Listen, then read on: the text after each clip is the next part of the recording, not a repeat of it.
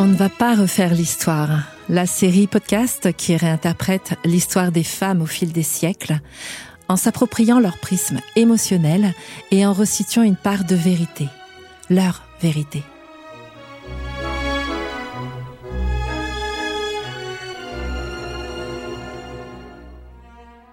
Je suis Karine Micard, autrice de romans initiatiques et historiques.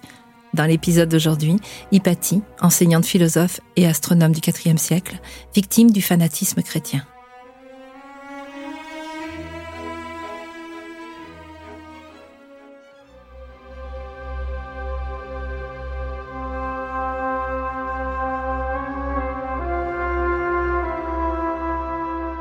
Il y avait dans Alexandrie une femme nommée Hypatie, fille du philosophe Théon, qui avait fait un si grand progrès dans les sciences qu'elle surpassait tous les philosophes de son temps et enseignait dans l'école de Platon et de Plotin un nombre presque infini de personnes qui accouraient en foule pour l'écouter, Socrate de Constantinople.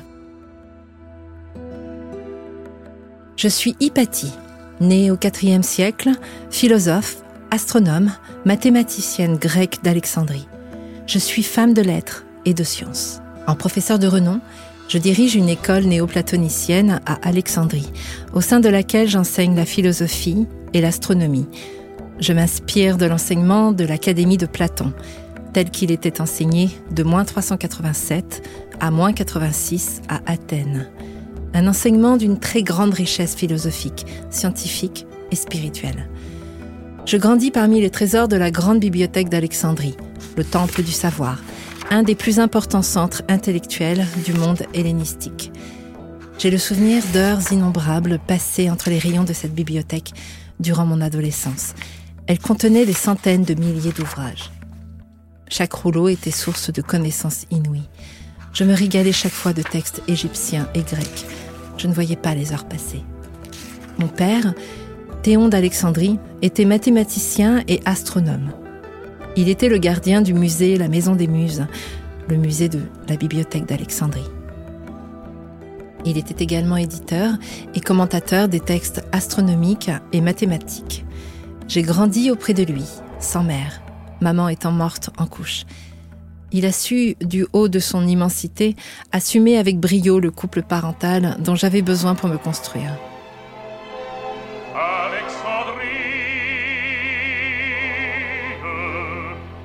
J'ai vu le jour dans la cité la plus florissante de mon époque. Alexandrie fut fondée en 331 avant Jésus-Christ par Alexandre le Grand. Elle devint ensuite le chef-lieu de la dynastie des Ptolémées d'Égypte. Elle est aujourd'hui le centre intellectuel, artistique et commercial de toute la Méditerranée, sorte de trait d'union entre l'Europe, l'Afrique et l'Asie. Diverses populations s'y côtoient. Les esprits y sont très ouverts les échanges intellectuels s'effectuent à bien des niveaux. Je suis fière d'appartenir à cette cité et d'être née à ce siècle.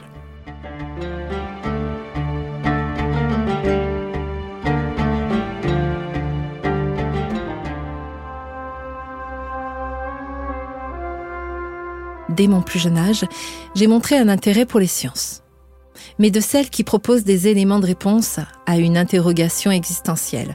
Qui sommes-nous ici-bas? Quel est le sens de la vie? Notre plafond d'étoiles a-t-il un lien avec nous sur Terre? En ce sens, les sciences naturelles ont beaucoup à nous apprendre sur le microcosme, parfait miroir du macrocosme, le tout dans une compréhension philosophique de notre passage sur Terre. Mon père m'enseigna les mathématiques et l'arithmétique. Nous rédigions ensemble de nombreux ouvrages, dont un commentaire relatif à l'Almageste de Ptolémée et une critique des éléments de Clyde. J'enseignais même un temps au muséum. Je refusais cependant de me cantonner à ces domaines d'études scientifiques et je ressentis le besoin d'étudier la philosophie en général. Ces disciplines ouvraient le chemin vers le savoir sublime. Je pus enrichir et commenter les textes de Platon, Héraclite, Plotin et Aristote. J'avais une soif de savoir, une soif de découverte, une soif d'apprendre et de transmettre. Il m'arrivait souvent de méditer pour entrer en relation avec le grand tout. Je ressentais la présence d'une conscience supérieure dans ma vie de tous les jours. Cela allait du sentiment de gratitude que j'avais dans mon cœur quand je me réveillais, à l'émerveillement que je ressentais quand je me promenais dans la nature, quand j'écoutais le chant d'un oiseau ou quand j'observais un coucher de soleil. La nature nous enseignait l'harmonie et j'aimais m'en abreuver. Je me souviens de longues heures à passer à observer le ciel avec mon père, nous demandant quelle trajectoire empruntaient les étoiles, nuit après nuit, pressentant une symphonie savamment orchestrée. Il me disait qu'il croyait en leur impact sur nos trajectoires de vie lorsque l'on naissait. Il s'intéressait au mystère de la mantique, l'art du devin et la théurgie, une forme de magie. Je m'imprégnais de l'essentiel de ces connaissances, mais je choisissais pour ma part de m'éloigner de toute notion de rite sacré pour me consacrer au mysticisme pur, qui se résumait à la connaissance, son intégration et son application dans le quotidien. Il ne m'était en ce sens absolument pas possible d'intégrer le culte d'une religion, puisque je réfutais tout dogme dans ma vie au nom de la liberté. Je témoignais en revanche un respect sans nom à l'égard de toutes les religions que je considérais comme de formidables marchepieds pour accéder à la notion du divin. Mon Dieu à moi, c'était l'univers. J'avais foi en lui, en la vie, en moi, en cette flamme divine à l'intérieur de moi, puisque je choisissais de placer Dieu à l'intérieur et en aucun cas à l'extérieur de moi. Mon père m'ouvrait donc à la spiritualité et les sciences allaient en être mes outils. Cet éveil de conscience allait être le socle de ma destinée. J'accédais à des compréhensions qui m'apaisaient et m'aidaient à mieux me connaître moi-même et à appréhender la vie sereinement. Je comptais bien en faire profiter un nombre incalculable de gens ici-bas.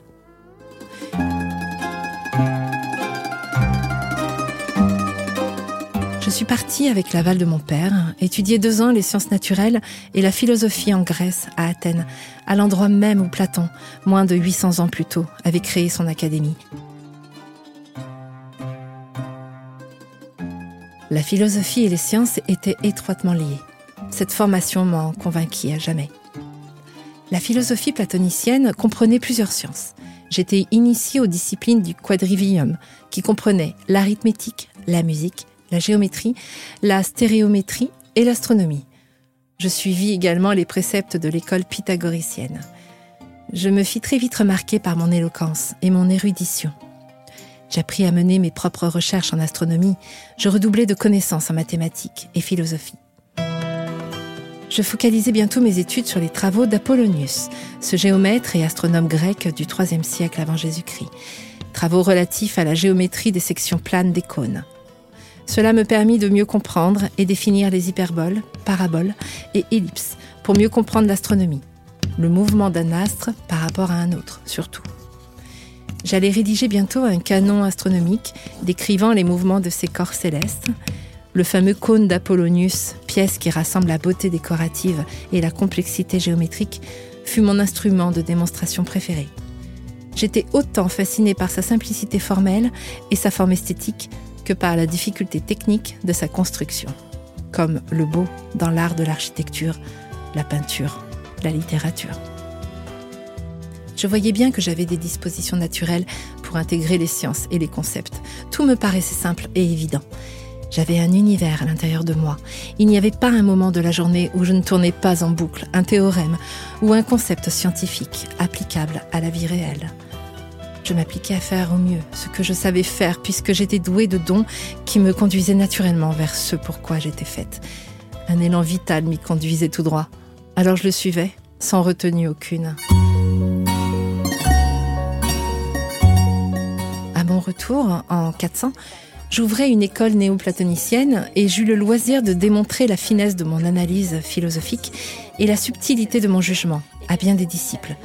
Mes cours étaient un mélange entre les textes des initiés, la théurgie et les sciences. En découlait une connaissance sacrée qui aidait à vivre une vie d'harmonie. Nous possédions chacun un talent qui nous était propre. L'ordre nous était donné d'exprimer le meilleur et le plus beau de nous pour faire rayonner ce talent unique et en faire profiter autrui. Le tout dans un sentiment d'unité et de parfaite congruence en soi. Je me plaisais à aider mes disciples à identifier le leur. Ils étaient de toutes les obédiences, juifs, chrétiens, athées, païens, étrangers. Je n'identifiais pas un humain à sa religion ni à son sexe. Je m'adressais à l'âme en priorité. J'étais moi-même considérée comme une païenne, puisque je n'avais pas de religion à proprement parler, à part celle de l'amour. J'enseignais Platon, Aristote, mes maîtres à penser. Moi qui m'étais régalée à la lecture de ces auteurs initiés, j'aimais transmettre l'essence de leur message philosophique à mes élèves. Platon admettait l'existence d'un univers séparé en un monde intangible et un monde visible, en rapport d'analogie. Je transmettais un enseignement d'orientation exégétique, c'est-à-dire qu'à partir des textes de Platon, Aristote ou Plotin, je fournissais une réponse proprement philosophique, centrée sur la transcendance de l'un, avec un U majuscule. De l'un, tout procède de ce qui constitue le monde intelligible, vivant et sensible. La qualité de nos pensées a une influence sur les émotions, lesquelles guident notre élan de vie, allant jusqu'à dessiner notre réalité. J'étais animée d'un respect infini envers les valeurs humaines. J'avais la conscience de cette unité, comme si nous venions tous de la même essence. Je pressentais en effet que nous faisions tous partie d'une immense famille sur Terre. Quels que soient les règnes, minéral, végétal, animal ou humain, nous étions tous l'émanation d'une seule conscience. J'avais à cœur de transmettre la connaissance pour aider mes disciples à faire de leur vie le berceau du paradis. La force du mental sur la réalité tangible pouvait aider à transformer en or ce qui pouvait être perçu comme du plomb dans la vie. Il nous était donné d'interpréter différemment les épreuves que nous traversions parfois. Je formais des disciples enthousiastes, tel le futur évêque Synésius de Cyrène, qui devint l'évêque de Ptolémaïs et qui bientôt me sollicita pour construire un hydromètre, un astrolabe, qui donnait la date et l'heure exacte, ou pour tracer des cartes géographiques. On me louait pour ma gentillesse, ma disponibilité, mon écoute. J'aimais à rappeler à mes élèves que l'amour symbolisait notre recherche effrénée de l'archétype du beau. Ma réputation bientôt me précéda.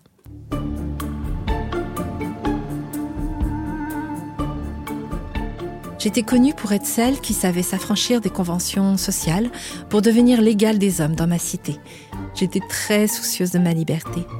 Je cherchais à me réaliser personnellement avant de rencontrer l'élu. Je croyais en l'amour inconditionnel. Je savais qu'un jour je rencontrerais mon âme sœur. Pour l'heure, je me consacrais à mes recherches. Au reste, mon disciple m'a un jour fait une déclaration ouverte. Je l'ai éconduit, ne souhaitant pas devenir la femme du futur préfet. Et puis surtout, j'aimais son âme, mais pas le personnage qu'il incarnait, souvent trop prisonnier de son ego.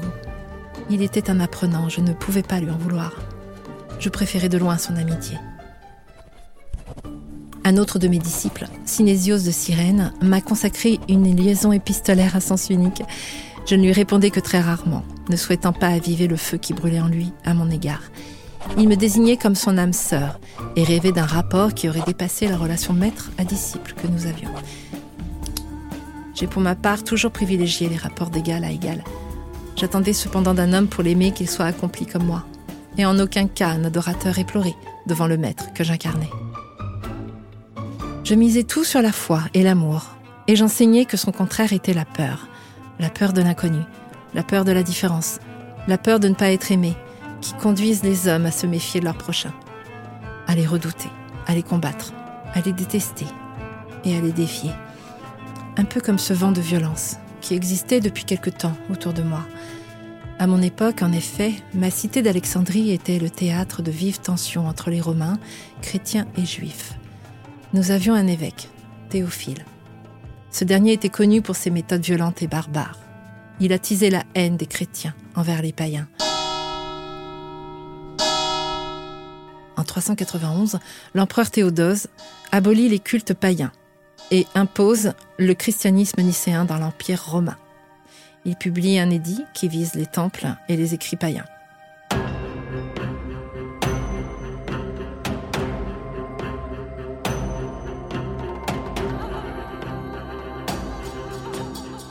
Le patriarche Théophile ordonne alors la mise à sac des temples païens de la ville, dont le Sérapéum, où se trouve une sorte d'annexe de la bibliothèque d'Alexandrie. Je n'ai pas eu la possibilité de m'y opposer. Ce jour-là, nous avons perdu des centaines de papyrus précieux. La bibliothèque étant en partie pillée et piétinée par des fanatiques chrétiens. J'en ai pleuré plusieurs jours d'affilée. Je pressentais le déclin de la connaissance sacrée, jugée contraire aux principes chrétiens alors qu'elle était un précieux enseignement pour une vie d'harmonie. Cette connaissance, enseignant la connaissance de soi qui conduit à une parfaite autonomie de pensée et à l'identification du divin à l'intérieur de soi, était contraire à l'idée du divin que s'en faisaient les chrétiens, qui préféraient louer un Dieu extérieur tout-puissant et miséricordieux. Je comprenais et respectais les motivations de ces chrétiens. Leurs fanatiques, hélas, ne concevaient pas en revanche un instant l'existence d'un autre rapport que le leur au divin. Ils allaient s'en prendre au sanctuaire de Sarapis, divinité gréco-égyptienne, intégrant à la fois des éléments traditionnels égyptiens et des éléments dionysiaques. Il était l'un des symboles de la culture alexandrine. Les philosophes païens s'opposèrent avec force et violence à cette destruction qui portait également atteinte au savoir grec.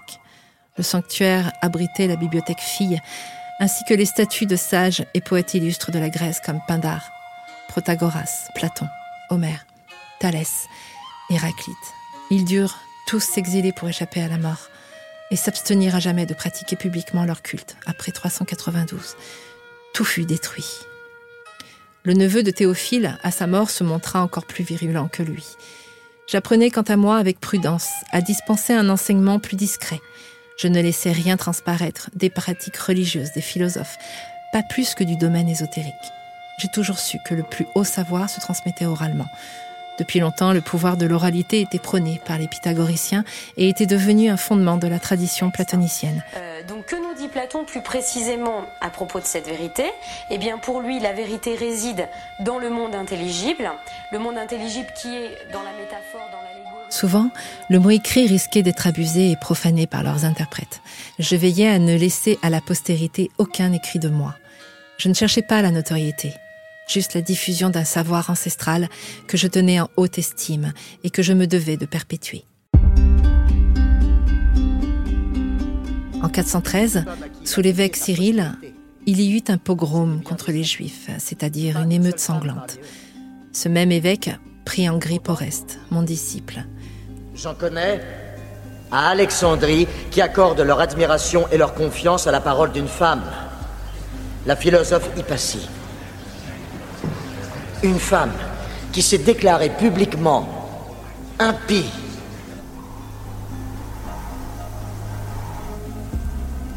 Une sorcière. Souvent, ce dernier me demandait conseil. Je ne l'encourageais jamais à la rébellion, bien au contraire.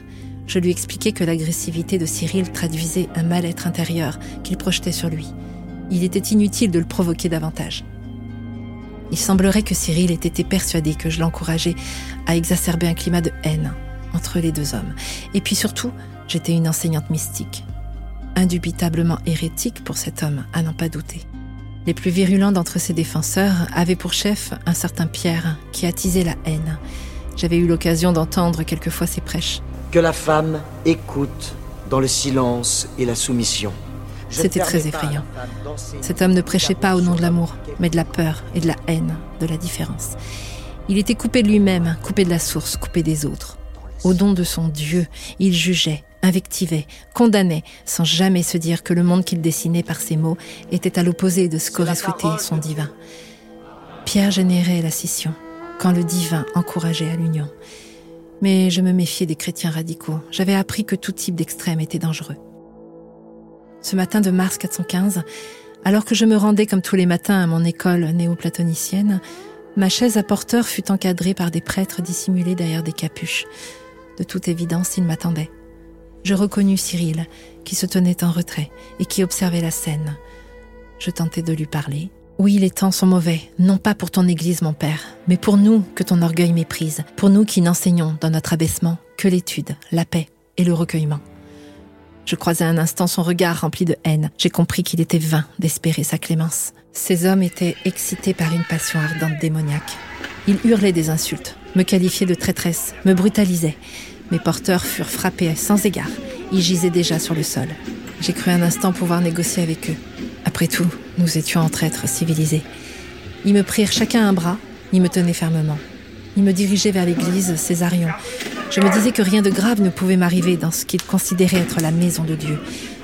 J'étais loin de me douter à quel point la notion du divin nous opposait. Ils furent trois à me dépouiller de tous mes vêtements. J'ai tenté de m'opposer. Je leur hurlais d'arrêter cette indécence. Je leur rappelais que la violence n'avait jamais rien résolu. Je tentais de leur dire qu'il n'y avait rien de plus éloigné de l'esprit du christianisme que la violence, les combats et le meurtre. L'un d'eux s'est emparé d'une jarre en terre qu'il a fait voler en éclats sur le sol. Ils se sont tous emparés de bouts cassés. Le premier morceau m'a atteinte à la tempe. Ma tête tournait, mon nez saignait. Le deuxième me blessa au bras gauche. Je tentais de protéger mon visage de ces projectiles coupants. Je ne pouvais croire qu'on était en train de me lapider au nom du divin, que j'avais si soigneusement tenté de magnifier en chacun de mes disciples. Ce Dieu qui, assurément, ne pouvait valider le sort qui m'était réservé. J'ai compris que je vivais mes derniers instants. Les coups pleuvaient, ma chair n'était plus que lambeau. Je pense qu'à cet instant, je suis sortie de mon corps. On me tuait à coups de peau cassée. Je parvenais à me centrer dans mon cœur. Je ne sentais plus la douleur. Je n'entendais plus leurs cris. Je ne discernais plus leurs propos.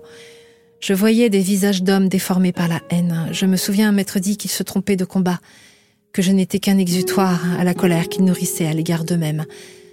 Ma dernière pensée fut pour Jésus-Christ, qui connut un sort comparable, et qui avait dit Père, pardonnez-leur, ils ne savent pas ce qu'ils font. Puis mon esprit est sorti de ce corps. Il s'est envolé vers les étoiles. Il a dessiné un temps une ellipse, avant de se fondre dans l'univers. Après cela, ils hachèrent mon corps en pièces et le brûlèrent dans un lieu appelé Cinaron. Une exécution aussi inhumaine que celle-là couvrit d'infamie Cyril et toute l'église d'Alexandrie, mais elle n'empêcha pas d'autres horreurs de se produire après moi. Cela arriva durant le carême, une fête religieuse.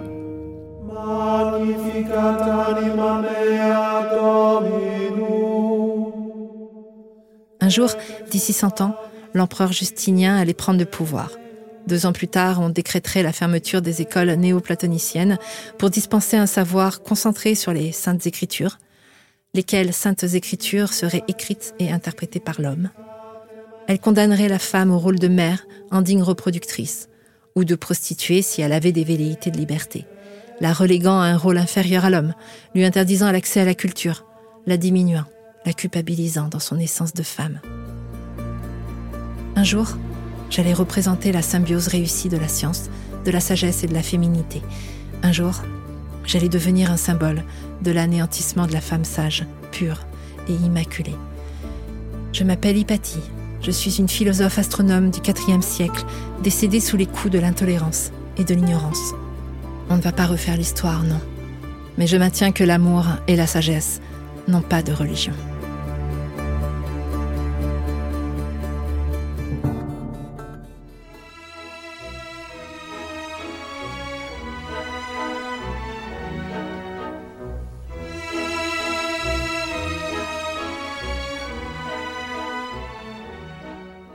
Ne va pas refaire l'histoire, une série écrite et présentée par Karine Micard. Retrouvez tous les épisodes sur le mur des podcasts de West France et sur toutes les plateformes de streaming.